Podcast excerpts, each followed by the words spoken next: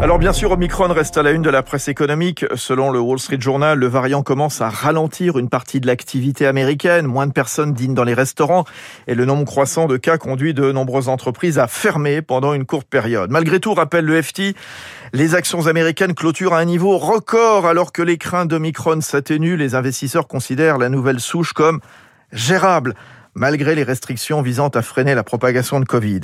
En France, cette question posée par le Figaro Économie, les employés des transports, des supermarchés, même des hôpitaux, des écoles, seront-ils au rendez-vous après les vacances de Noël?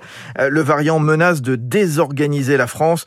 Néanmoins, précise les échos, et on va y revenir dans le journal de l'économie dans un instant, l'exécutif veut changer les règles d'isolement pour éviter la paralysie.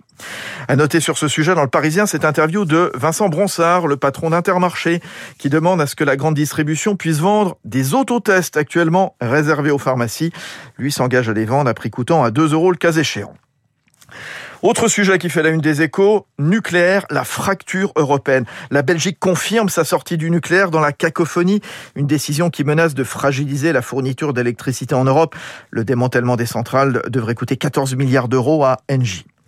Vous ne savez pas où part votre argent lorsque vous payez vos impôts À la une du Figaro Économie, ce décompte fait par le spécialiste des finances publiques François Ecal. Sur 1000 euros prélevés, 574 financent la protection sociale, dont la moitié, 262 pour les seules retraites et pensions de réversion, selon les simulations du site FIPECO. Le reste, 108 euros consacré aux subventions, aux activités économiques en tout genre, à leur aide à l'emploi, euh, à la culture, au transport. Arrive ensuite l'enseignement, 95 euros. Cette répartition de l'enveloppe, elle est similaire aux autres pays de la zone euro, y compris l'Allemagne, sauf, sauf que le gâteau est plus grand en France, explique François Ecal. L'Hexagone dépense plus et dans tous les domaines que ses voisins. Enfin, pour oublier Omicron, euh, la fiscalité lourde, la complexité de l'administration, euh, l'opinion y consacre un dossier ce matin, vous pourrez vous projeter dans l'espace. Ce qui va se passer demain à Kourou s'annonce exceptionnel et les échos y consacrent une page. James Webb, le télescope spatial à 10 milliards qui doit remonter le temps. Euh, lancé demain par Ariane 5, le télescope est l'un des programmes les plus ambitieux de la NASA depuis le début de ce siècle. L'observatoire spatial aura la lourde charge de nous projeter à plus de 13 milliards d'années.